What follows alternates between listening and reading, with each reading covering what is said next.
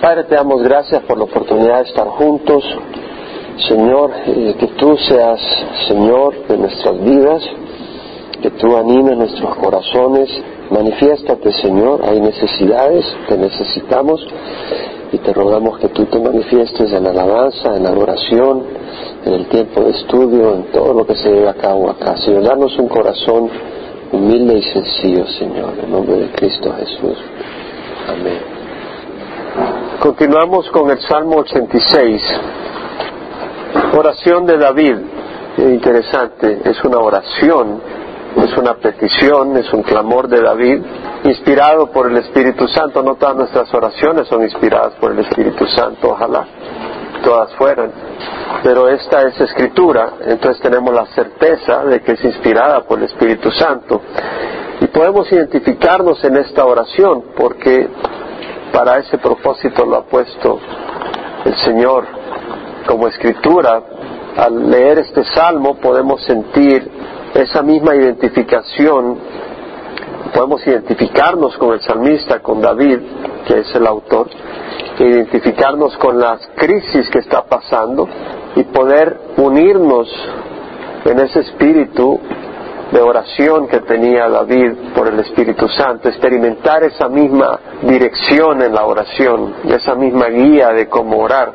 Obviamente aquí David estaba siendo inspirado por el Espíritu Santo para exponer su corazón en la manera que lo está exponiendo y dirigirse a Dios en la manera que se está dirigiendo y necesitamos ayuda del Espíritu Santo para saber cómo vertir y derramar nuestro corazón ante Dios y necesitamos ayuda del Espíritu Santo para entender cómo expresar nuestra carga ante el Señor y, para querer expresarla.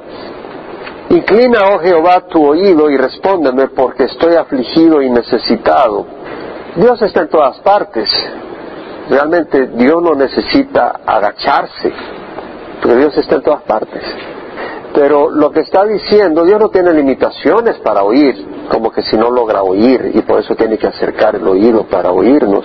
Pero lo que estamos viendo acá es que David, la persona que inclina su oído es aquella persona que quiere poner atención, es aquella persona que no está pasando por desapercibido algo, sino que está fijándose en esa cosa, en ese clamor.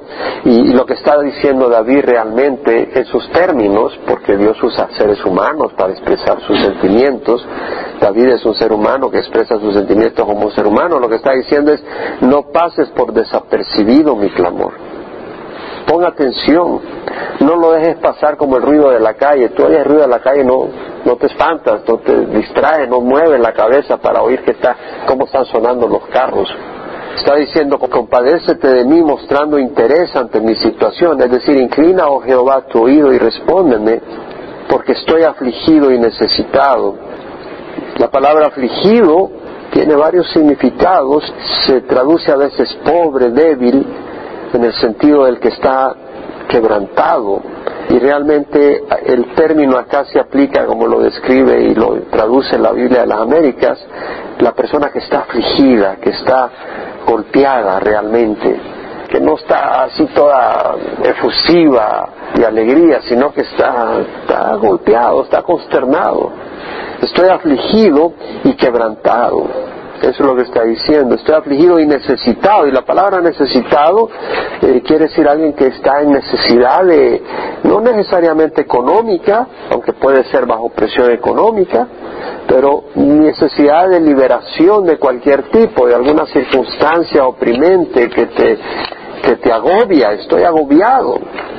Inclina a Jehová y, y, vemos que usa el término Jehová. La palabra Señor es en mayúscula cada letra quiere decir que es Jehová. Está usando el, término, el nombre con que Jehová se revela en el Antiguo Testamento. Y es importante ver que David le está clamando a Jehová por nombre, porque al decir Jehová está refiriéndose a ese Dios que describe su carácter en la Biblia, a ese Dios que ha hecho pacto con el pueblo de Israel, a ese Dios que tiene una luz específica que es distinta que la de los dios, del Dios de los musulmanes o que es distinta que los budistas. Es un Dios que tiene requisitos, es un Dios que tiene un poder, que muestra un amor, es un Dios que muestra una santidad, Es un Dios que tiene amigos y tiene enemigos. De hecho, Abraham lo llamaba su amigo, Abraham mi amigo, y tiene sus enemigos. Es un Dios que ofrece promesas. Es un Dios que se ha destacado a lo largo de la historia hasta el año en que David está escribiendo este salmo, de cierta manera, se ha procedido de cierta manera y dice, es a ti, a ese Dios a quien yo le estoy hablando, no un Dios imaginario, como le dice Jesús a la samaritana, ustedes adoran lo que no conocen, nosotros adoramos lo que conocemos porque la salvación viene de los judíos. El pueblo de Israel conocía al Dios que adoraban. Los samaritanos no lo conocían. Tenían conocimiento de algunas cosas de él. Muchos de nosotros conocíamos algo de Dios, pero no lo conocíamos. Y acá David conoce a Dios, lo llama por nombre. Inclina, oh Jehová, tu oído y respóndeme porque estoy afligido y necesitado y le está hablando a él y le clama directamente. Y vemos de que ese es un patrón que vemos a lo largo del Antiguo Testamento y por eso yo eh, soy tan antagonista y tan duro con las doctrinas que se alejan de la verdad de Dios. Yo tengo amor para los que están atrapados en ellas, pero no tengo misericordia con los errores doctrinales que nos alejan de Dios. Por ejemplo, pedirle que le reces a María David en el Antiguo Testamento, antes que Jesús hubiera dado su sangre en la cruz, ya le pedía a Dios directamente. Y a Dios venía, a Dios a ningún otro. Y lo vemos en Ana, la esposa de Elcana, una de las esposas en el primer, el primer libro de Samuel, capítulo 1. Veamos a ver ese ejemplo donde dice, había un hombre de Ramataim, de Sofim, de la región montañosa de Efraín, y el versículo 2 dice, y tenía dos mujeres, el nombre, este era un levita, que se llamaba Elcana. Había un hombre de Ramataín, de Sofín, de la región montañosa de que se llamaba Elcana. Este es un hombre de descendencia de Leví. Y tenía dos mujeres, el nombre de una era Ana y la otra era Penina. Y Penina tenía hijos, pero Ana no los tenía. Este hombre subía todos los años de su ciudad para adorar y ofrecer sacrificios a Jehová de los ejércitos en Silo. En Silo, ahí estaba la tienda del tabernáculo, estaba el, arca del pacto. Y los dos hijos de Eli, Ofni y Finés, eran sacerdotes de Jehová, y estos eran hombres malvados, estos dos sacerdotes, Dios los juzga después. Y cuando llegaba el día en que el Canas ofrecía sacrificios, daba porciones a Penina, su mujer, y a todos sus hijos e hijas. Tenía muchos hijos e hijas de Penina. Pero a Ana le daba una doble porción, pues él amaba a Ana, aunque Jehová no le había dado hijos. Ana no tenía hijos. Y en ese tiempo el no tener hijos era como que si Dios te estaba juzgando. Y era visto muy mal por la gente. Y había una rivalidad ahí entre Penina y Ana. Y sobre todo de que vemos que el Cana le daba doble porción a Ana porque no tenía hijos y obviamente que Penina se sentía mal porque se daba cuenta que le daba el doble que le daba a ella. Y su rival la provocaba amargamente para irritarla porque Jehová no le había dado hijos, la provocaba. Esto sucedía año tras año, no fue un año, no fueron dos, año tras año. Ana sin hijos. iban a celebrar al Señor, a honrar al Señor y ahí es cuando más la amargaba esta complicante. Llegaban a la casa de Jehová y la otra la provocaba y Ana lloraba y no comía, angustiada. No es que el marido la golpeaba, no es que sus hijos la insultaban, era simple y sencillamente tenía el deseo de tener hijos y alguien se burlaba y la provocaba. Pero esto era profundo, el deseo de Ana era de tener hijos, tenía, tenía ese deseo profundo.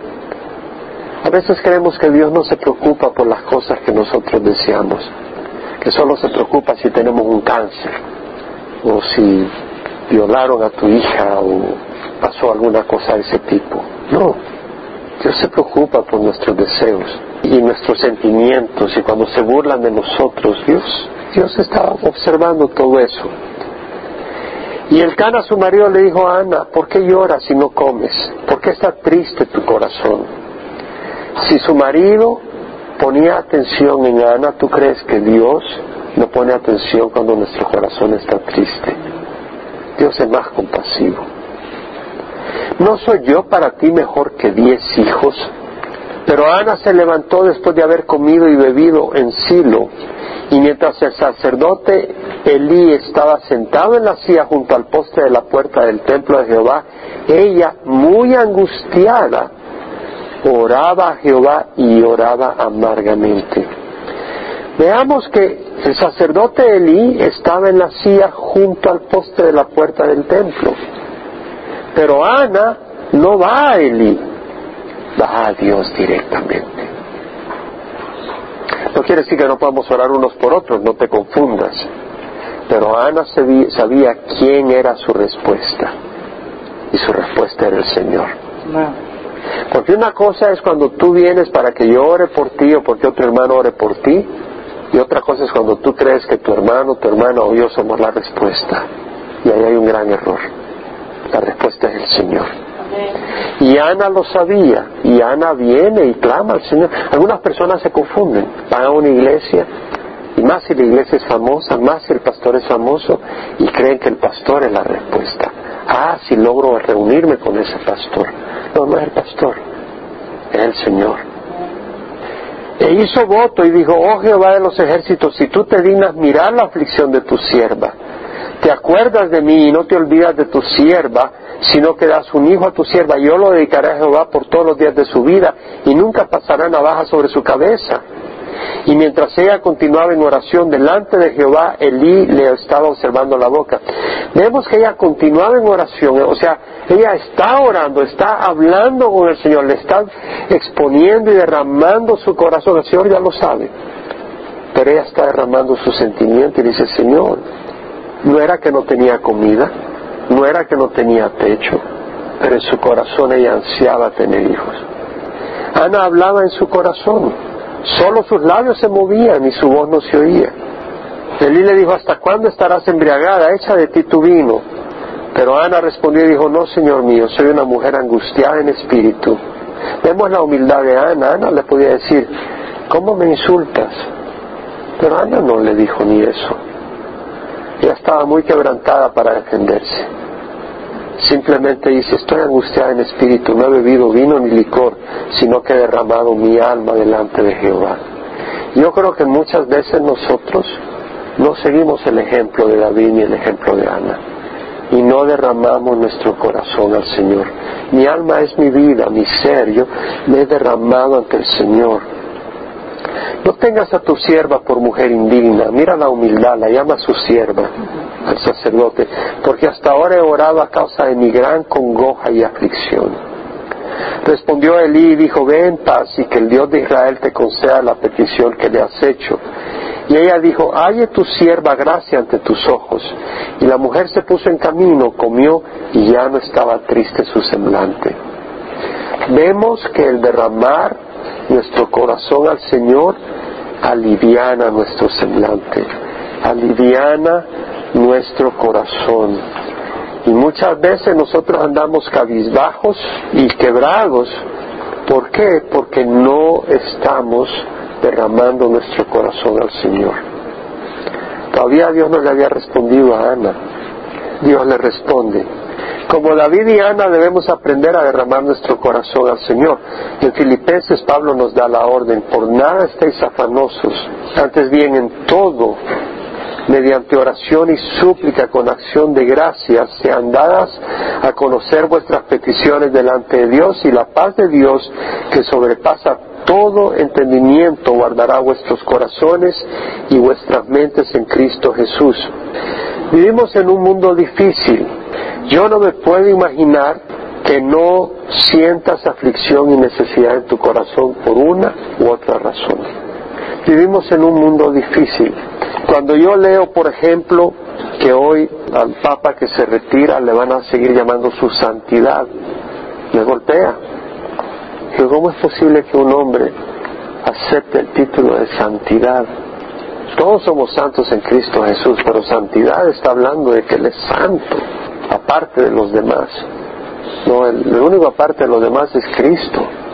Todos los demás somos pecadores, santificados por la sangre de Jesús. O cuando leía hoy en la mañana de una niña que dicen que ella realmente es un varón, pero va ya a primer grado y ya le llaman ella en el artículo del periódico, porque esta criatura dice que ella prefiere ser niña. Entonces sus padres le permiten tener pelo largo y pintado como niña y vestirse como niña. Esto está en Estados Unidos. Entonces ya en la escuela le dijeron que no puede usar el baño de niñas. Entonces están demandando a la escuela porque le están alienando y están actuando en contra de ella y ella tiene el derecho de ser niña. Los padres están apoyando a esta criatura en esta distorsión espiritual. Tenemos que ver los tiempos en que estamos viviendo realmente. Esto no era hace 20 años. Entonces vemos que el problema son los padres, no la criatura que dice ser ya, querer ser niña, porque los padres deben de guiar a sus hijos en sanidad, en santidad. Si un niño dice, bueno, yo soy un lagarto, no por eso quiere decir de que va a dejar de ir a la escuela y lo vas a tirar en el mar para que la haga de lagarto. Tienes que ayudarle a saber que no es un lagarto. Si un niño dice que soy un bandido, le das una buena nalgada para que deje de andar haciéndolas de bandido. Y si dice un niño que es una niña, le das dos nalgadas y le dices que no, que es un niño. Y lo pones en el espejo y le muestras la anatomía de una niña y un niño dice, tú eres un niño. Hay una diferencia. No solo es cuestión de tu mente, no solo es cuestión de vestirse. Vivimos en tiempos difíciles. Eh, el Señor Jesús dijo, bienaventurados los que lloran, pues ellos serán consolados. ¿Por qué dijo eso? Porque hay motivos para llorar en este tiempo. Dijo, bienaventurados los que tienen hambre y sed de justicia, porque ellos serán saciados. Vivimos en un mundo donde hay injusticia, donde hay maldad, donde la podemos experimentar personalmente, o donde podemos ver que otros la están experimentando y sentirnos y dolernos por eso que está pasando. Si vamos a Apocalipsis 3, versículo 16, empezamos 15. El Señor dice, yo conozco tus obras, que ni eres frío ni caliente, ojalá fueras frío o caliente. Así que puesto que eres tibio y no frío ni caliente, te vomitaré de mi boca. La gente, la, la iglesia de la Odisea, la gente eran tibios. Y la persona tibia no le molesta el desorden que hay alrededor tuyo. Y no tiene una pasión porque el Evangelio llegue a otros.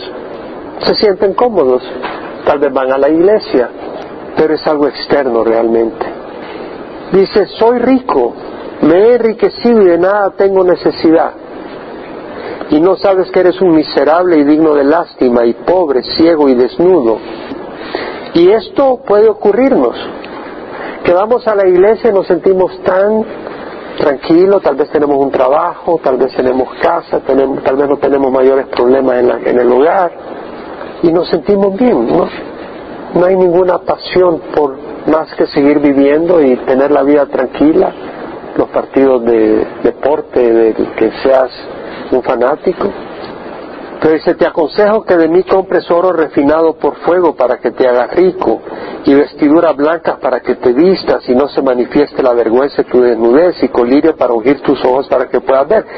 Me llama la atención que dice que compres oro refinado por fuego no dice que obtengas gratis, sino que compres oro refinado por fuego. Y me puse a pensar qué pudiera significar eso. Y pienso que el oro refinado por fuego es nuestra fe. El Señor dice que nuestra fe más preciosa que el oro, que es perecedera, es probado con el fuego y nuestra fe va a ser probada con el fuego y cuando se prueba está siendo refinada. ¿Y por qué dice compres? Porque tienes que pagar. ¿Cómo? Sufriendo. Es a través del sufrimiento que nuestra fe se refina. Entonces no todo el mundo quiere sufrimiento. No todo el mundo quiere aceptar el costo de caminar en el camino del Señor. Pero cuando tú busques caminar en el camino del Señor, van a haber aflicciones. En primera de Pedro, capítulo 4, Pedro dice, amados, no os sorprendáis del fuego de prueba que en medio de vosotros ha venido para probaros como si alguna cosa extraña os estuviera aconteciendo. Voy a pasarme al versículo 16 por falta de tiempo. Si alguno sufre como cristiano, que no se avergüence, sino que como tal glorifique a Dios. Porque es tiempo que el juicio comience por la casa de Dios. Dios va a usar el fuego del sufrimiento para trabajar en nosotros, para moldearnos, para quebrantarnos, para lavar nuestras rugosidades, aplanarlas, para hacernos humildes, para fortalecer nuestra fe, para moldearnos a la imagen de Jesús. Versículo 19, por consiguiente los que sufren conforme a la voluntad de Dios, encomienden sus almas al fiel Creador haciendo el bien. Si sufres porque quieres ver rectitud en tus hijos, porque quieres ver rectitud y justicia en tus, tu cónyuges, si estás en esta situación por alguna crisis o por oposición por la fe, encomienda tu alma fiel, al fiel Creador. ¿Cómo la vas a encomendar? Derramando tu ser al Señor. Derrama tu vida al Señor. Habla con el Señor. Tienes que saber lo que es clamar al Señor. Tenemos que experimentar eso de venir y a pulmón decirle, Señor, ayúdame. Yo estoy seguro que David clamaba con lágrimas y Jesús lo hizo. La Biblia dice que Jesús clamaba con lágrimas al Padre. Y luego mira el capítulo 5, versículo 6, donde dice Pedro, humillaos bajo la poderosa mano de Dios. La mano de Dios a veces es pesada. ¿Quién puede decir amén? Sí, a veces es pesada, pero es motivada por amor, pero es pesada. Humillaos bajo la poderosa mano de Dios para que los exalte a su debido tiempo, echando toda vuestra ansiedad sobre Él, porque Él tiene cuidado de vosotros. Tenemos que echar nuestra ansiedad, echar nuestra ansiedad no es decir, Señor, mira la, mira la situación que está pasando, Señor, ayúdame. Yo creo que eso no es echar nuestra ansiedad. Echar nuestra ansiedad, encerrarnos en el closet y clamar al Señor y mostrarle nuestro dolor. Y decir, Señor, oye mi clamor. Sed de espíritu sobre, está alerta. Vuestro adversario, el diablo, anda al acecho como león rugiente buscando a quien devorar. Tenemos un adversario. ¿Crees que no vas a estar en angustia? David dice, estoy afligido. ¿Crees que el diablo no te va a poner en situaciones donde vas a tener aflicción? ¿Y no te va a azotar para que estés necesitado y te desesperes y destruya tu fe? Pero esa misma presión que puede destruir tu fe puede fortalecerla si te agarras de Jesús. Esa misma arma que quería destruir a Jesucristo le dio victoria a Jesucristo en el propósito del Padre. Y esa misma aflicción que el enemigo nos tira para destruirnos es la que el Señor usa para transformarnos. Y luego dice, resistirle firmes en la fe. ¿Cómo le vas a resistir firme en la fe? ¿Te vas a agarrar de un poste? No. Te vas a agarrar del Señor con lágrimas y le vas a decir, Señor, ayúdame que de aquí yo me rajo. Ahí estás resistiéndole, firme, pero la firmeza no viene de ti, viene del Señor resistirle firme la fe sabiendo que las mismas experiencias de sufrimiento se van cumpliendo en vuestros hermanos en el mundo. Eso es común a todos nosotros, de distinta manera, de distintos ángulos. Tu crisis será de una manera, la crisis de otro será de otra, pero el fuego es fuego y el golpe es golpe. Dice en el versículo 2, guarda mi alma pues soy piadoso, tú eres mi Dios, salva a tu siervo que en ti confía.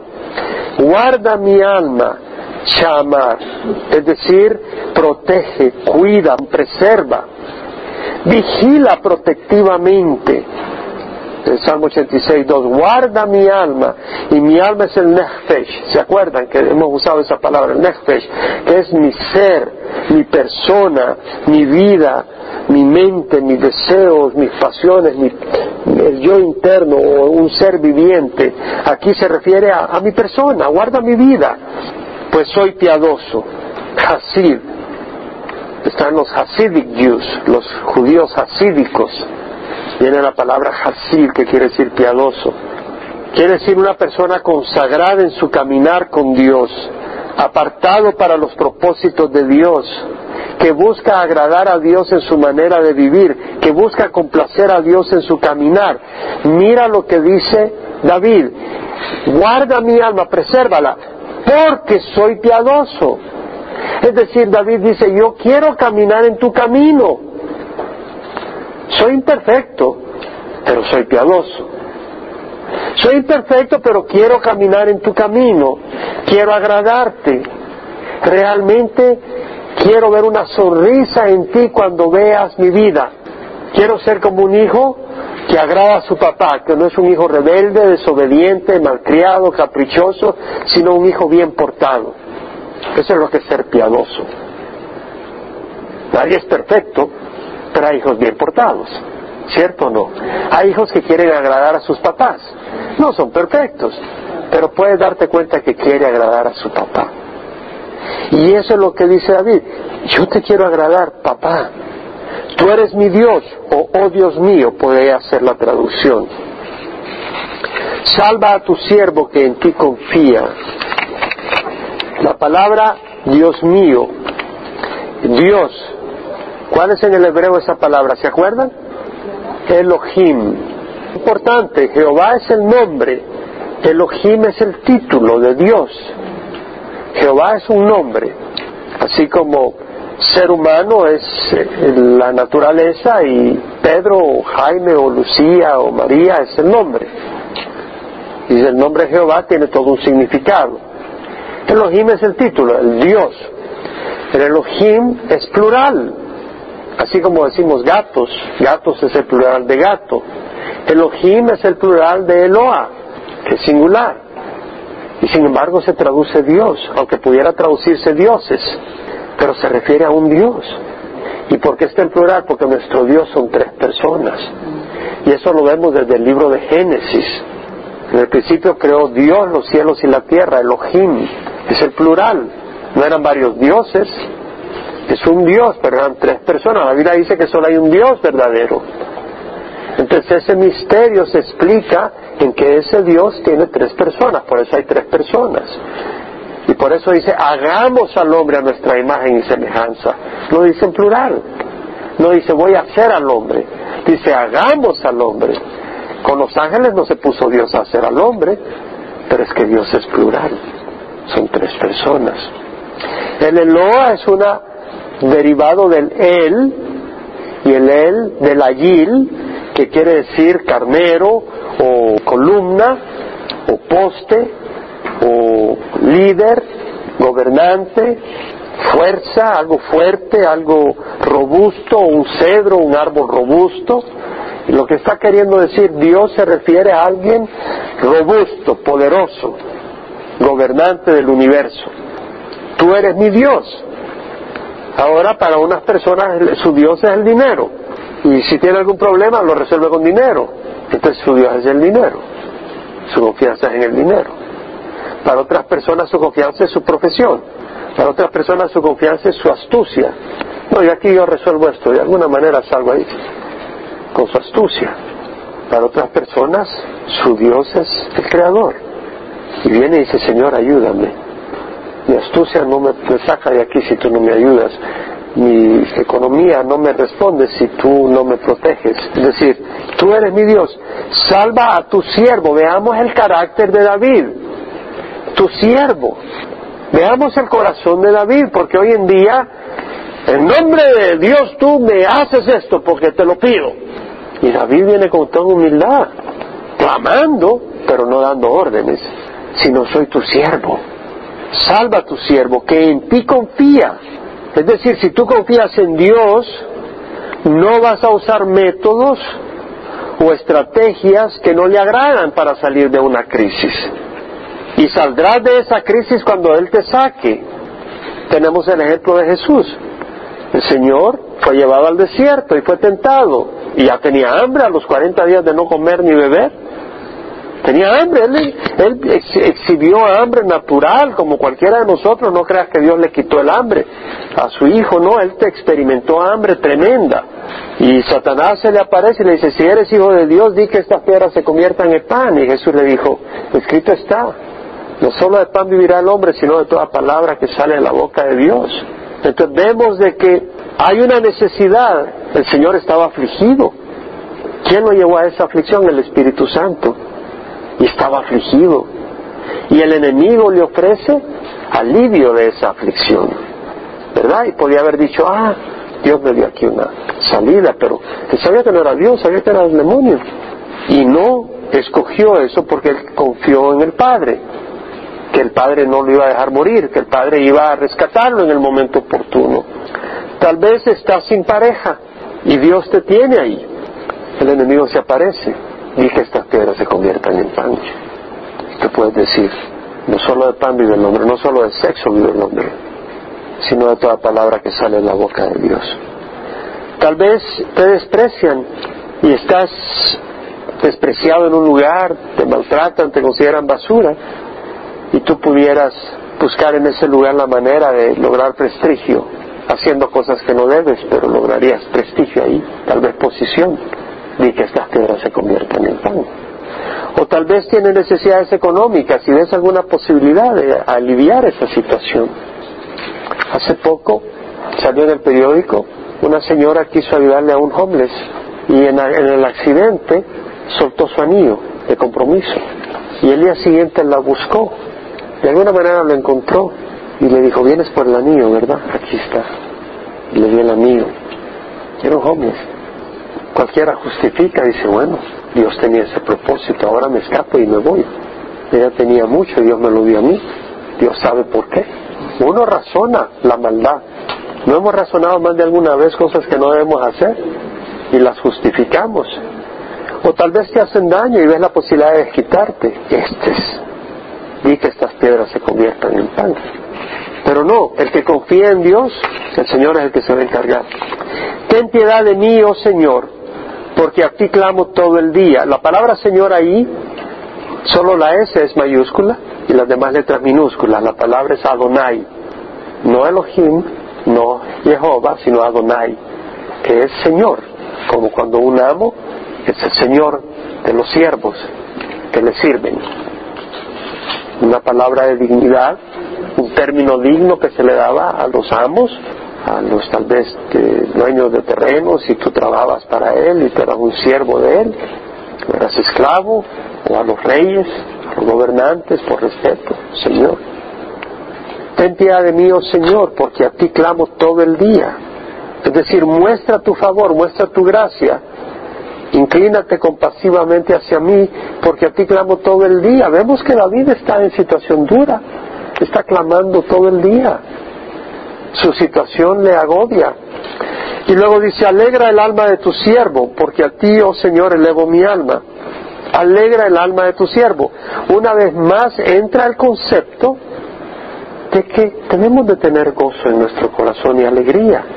Y David lo pide. David está en una crisis y dice, alégrame porque ando desinflado, ando desanimado, ando triste, dame alegría de nuevo. ¿Quién se puede identificar con eso? Alegra el alma de tu siervo y volvemos a, a la palabra de Dios que vuelve a resonar en mi corazón y hacia ustedes Hechos 1.8, recibiréis poder cuando el Espíritu Santo descienda sobre vosotros y me seréis testigos en Jerusalén, Judea, Samaria, hasta los extremos del mundo. Y ese espíritu es un espíritu de poder.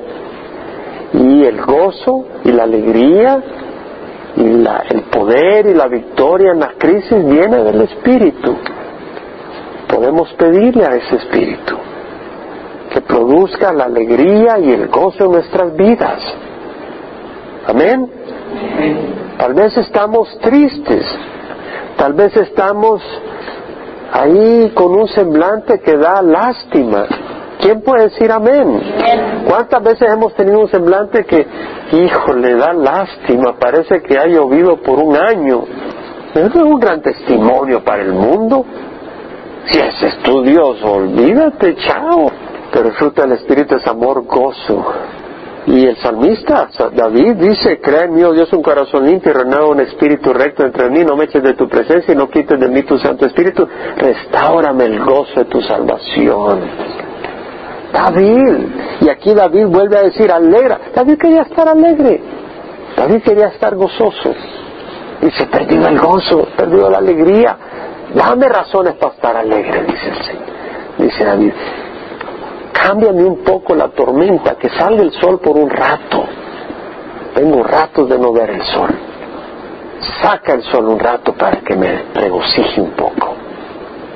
Está pedirlo. Porque a ti, oh Señor, elevo mi alma. Cuando tú pones tu vida a los pies del Señor, la estás elevando, hermano. Pues tú, Señor, eres bueno y perdonador, abundante en misericordia para con todos los que te invocan, pero tú, Señor, eres bueno y perdonador. Aquí nos está dando la razón de su petición y de su esperanza. Tú eres bueno y perdonador. Bueno, todo. Quiere decir bueno, valioso de estimar, agradable, excelente, amable, benigno, moral y éticamente bueno como cuando uno ha sudado y está fuerte el sol y, alguien te trae un vaso de agua fresca. Está bueno esto. Tú eres bueno. Hoy la sociedad no entiende que Dios es bueno. Hoy la sociedad le huye a Dios. El salmista dice, tú eres bueno. Muchos evitan ir a la iglesia porque creen que Dios no es bueno. Prefieren buscar lo que ellos creen bueno en las fiestas, en los nightclubs. Jesús dijo, yo soy el buen pastor. El ladrón viene para robar, matar y destruir. Yo he venido para que tengan vida y la tengan en abundancia. Él es bueno. Quiere darnos vida y vida abundante. Él es bueno. Y cuando el joven rico se le acercó y le dijo, maestro, bueno, ¿qué voy a hacer para heredar la vida eterna? ¿Por qué llamas bueno?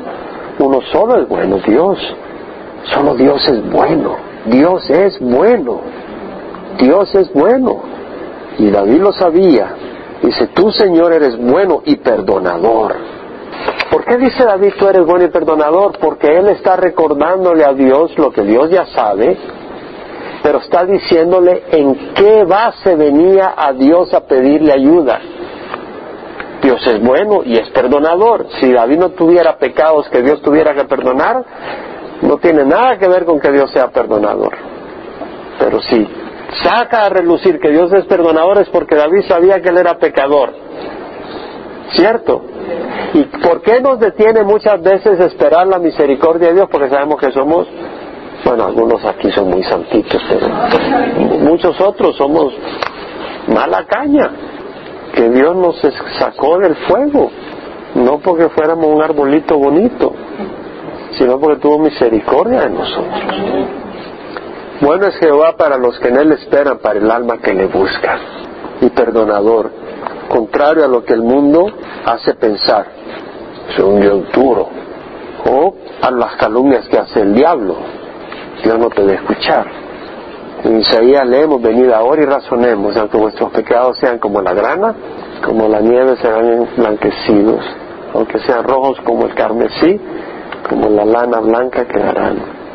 Si queréis y obedecéis, probaréis lo mejor de la tierra, pero si rehusáis y os rebeláis, por la espada serás consumido. La boca de Jehová ha hablado. Señor dice, venid ahora y razonemos. Él viene y dice, ven, a mí, yo les perdono. Solo que no sigan haciendo la misma necedad.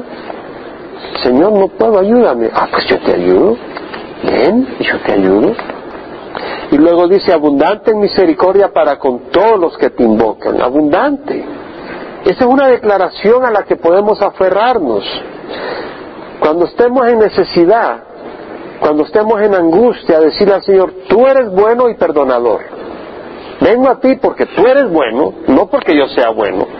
Y vengo a ti no porque yo no haya pecado, pero porque tú eres perdonador.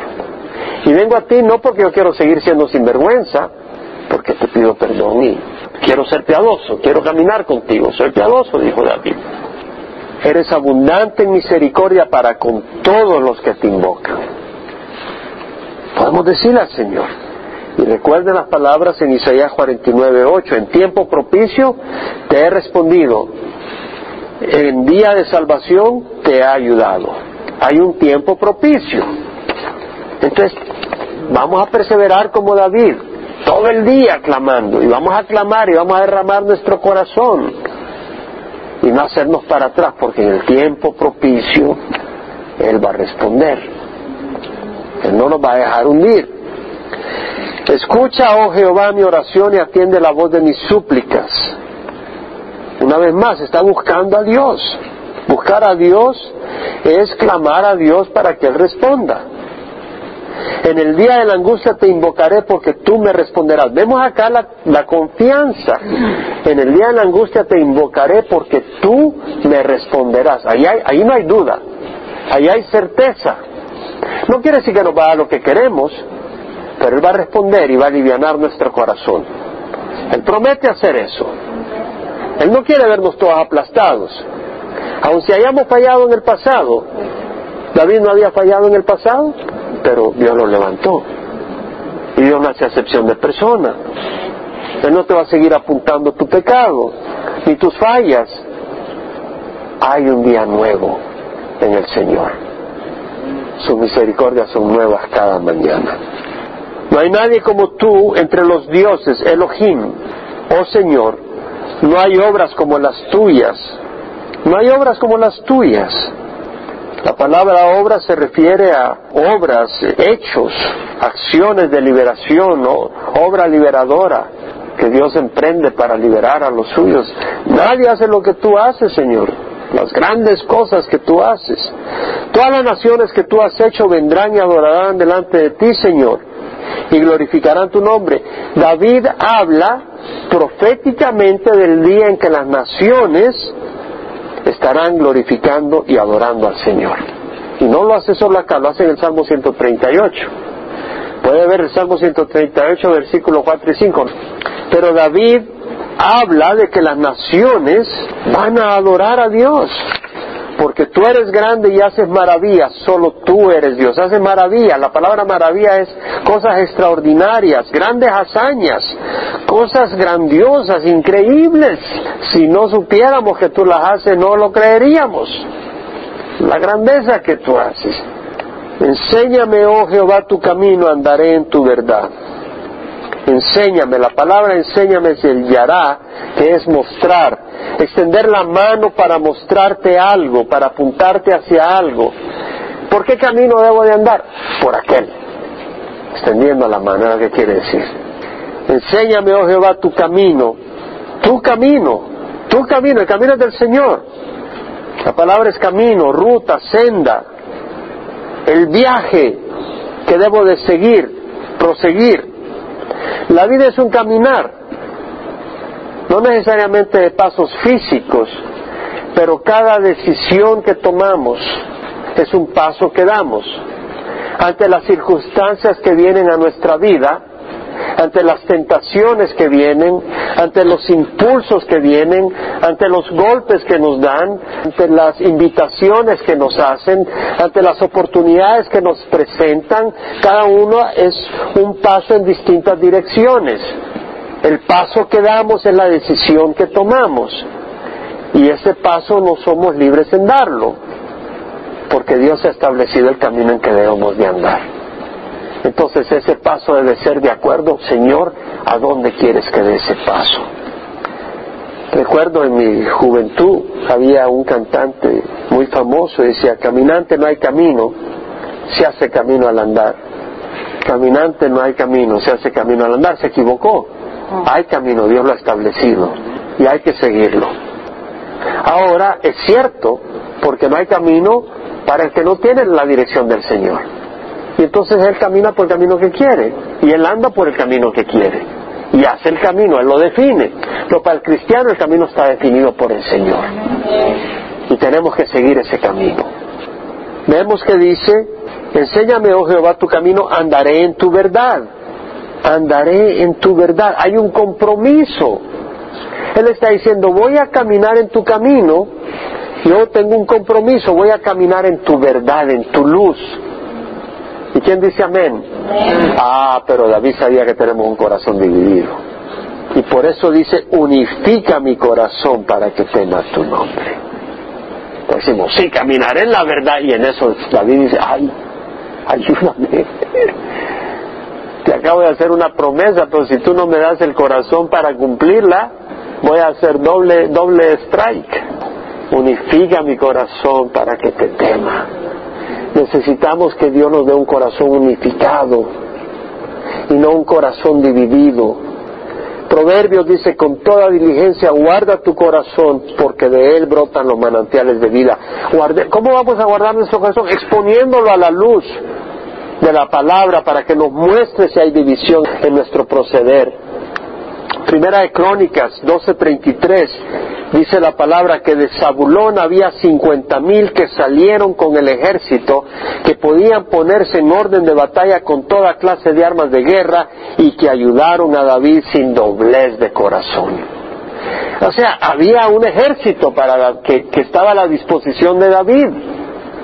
Y estos hombres de Zabulón, de la tribu de Zabulón, eran cincuenta mil que iban todos armados se ponían en orden de batalla con toda clase de armas de guerra. Estaban equipados, sin doblez de corazón a la orden de su capitán.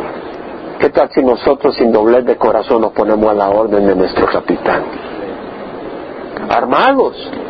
Aquí nos estamos armando. La palabra de Dios.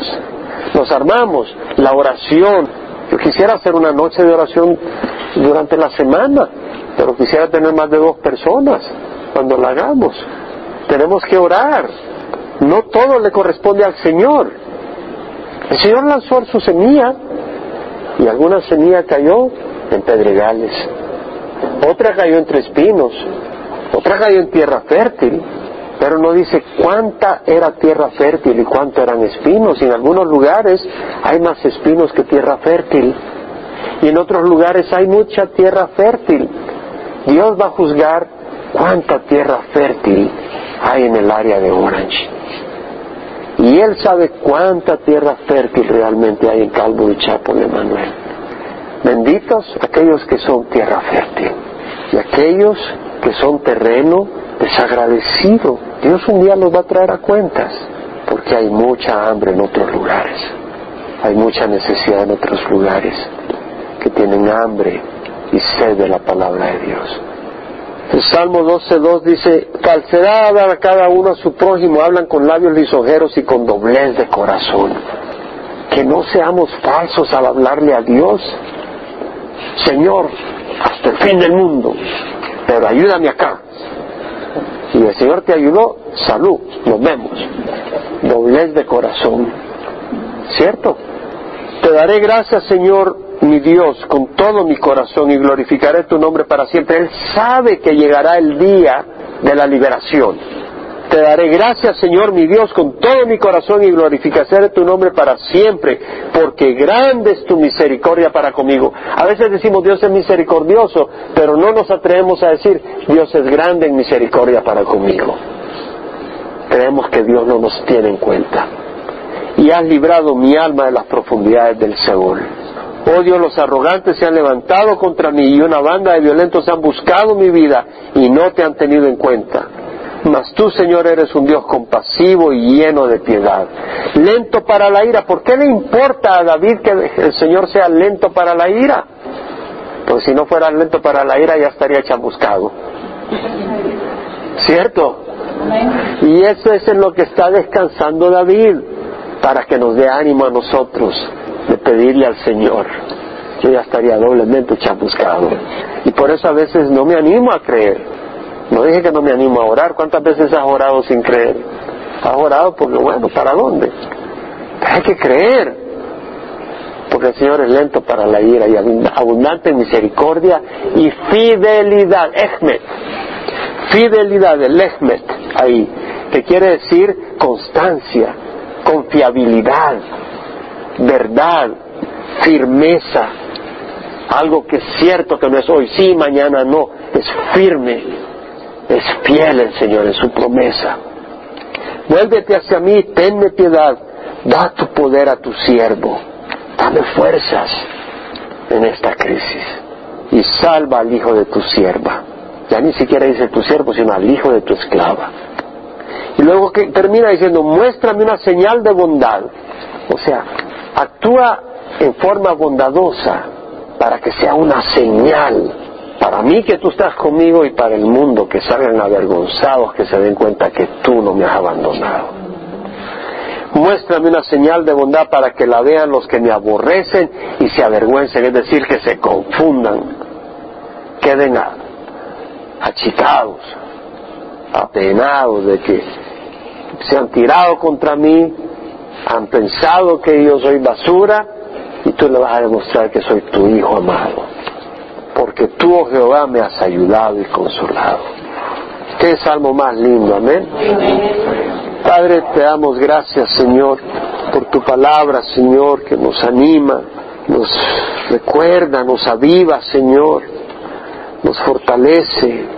Ah, Señor, ¿cómo te necesitamos, Señor? Ser recordado de tu amor, ser recordado de la base, las razones a las cuales podemos acudir, entendiendo que son la causa y, la justificación para poder recibir tu gracia.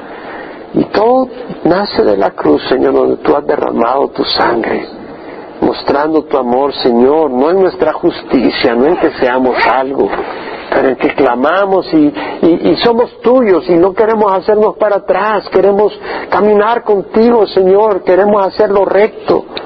Somos torpes, pero queremos hacerlo recto.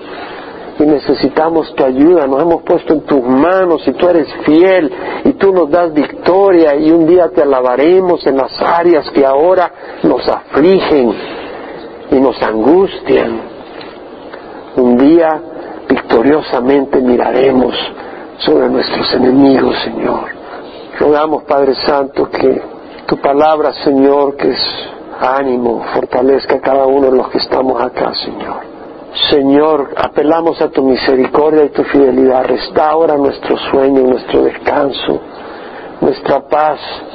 Mira la petición de cada uno, sanidad, relaciones, algún cónyuge, algún hijo.